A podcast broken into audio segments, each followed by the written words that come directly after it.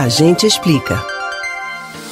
A escolha da roupa para ser usada na virada do ano para muitas pessoas é mais do que uma decisão estética. Uma das tradições mais conhecidas no Brasil é a de se vestir na ocasião com uma cor que represente o principal benefício que se quer atrair no ano novo.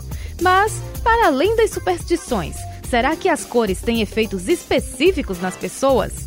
A gente explica. Você já deve ter ouvido falar que a cor é o resultado da luz refletida por um objeto. E é, mas não só isso.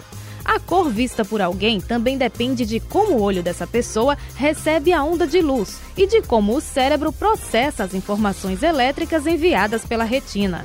Essa parte do olho normalmente possui receptores para o azul, o amarelo e o vermelho, consideradas cores primárias. Com isso, é possível enxergar as outras cores que resultam das misturas entre essas matizes.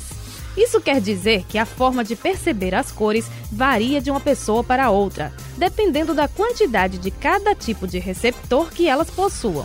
Já o significado de cada cor está relacionado a uma construção cultural, variando entre povos e regiões. Mas há diversos estudos que buscam analisar como as cores são capazes de provocar sensações. O trabalho pioneiro nesse assunto foi o livro Teoria das Cores, publicado em 1810 pelo escritor e pesquisador alemão Wolfgang Goethe.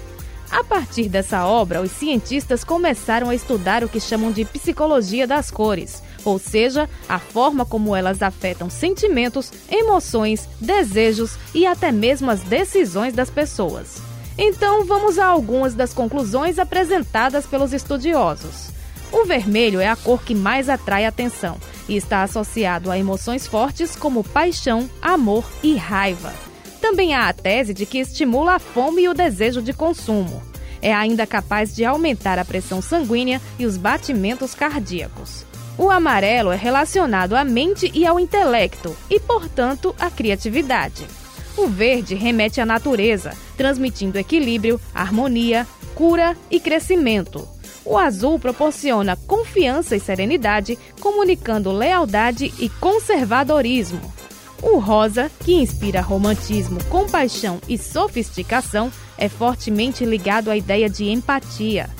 O roxo, historicamente utilizado pela nobreza, lembra luxo e fortuna, mas também proporciona reflexão e estimula pensamentos profundos. O laranja provoca a sensação de energia, felicidade, juventude e espontaneidade. O marrom, que lembra a terra, transmite estabilidade, confiança e simplicidade.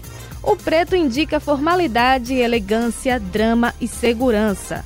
O branco comunica inocência, limpeza, honestidade e justiça. Esses e outros conhecimentos sobre as cores são usados em diversos campos profissionais, que vão desde atividades relacionadas à saúde até o marketing de produtos e serviços. Você pode ouvir novamente o conteúdo deste ou outros A Gente Explica no site da Rádio Jornal ou nos principais aplicativos de podcast: Spotify, Deezer, Google e Apple Podcasts. Betânia Ribeiro para o Rádio Livre.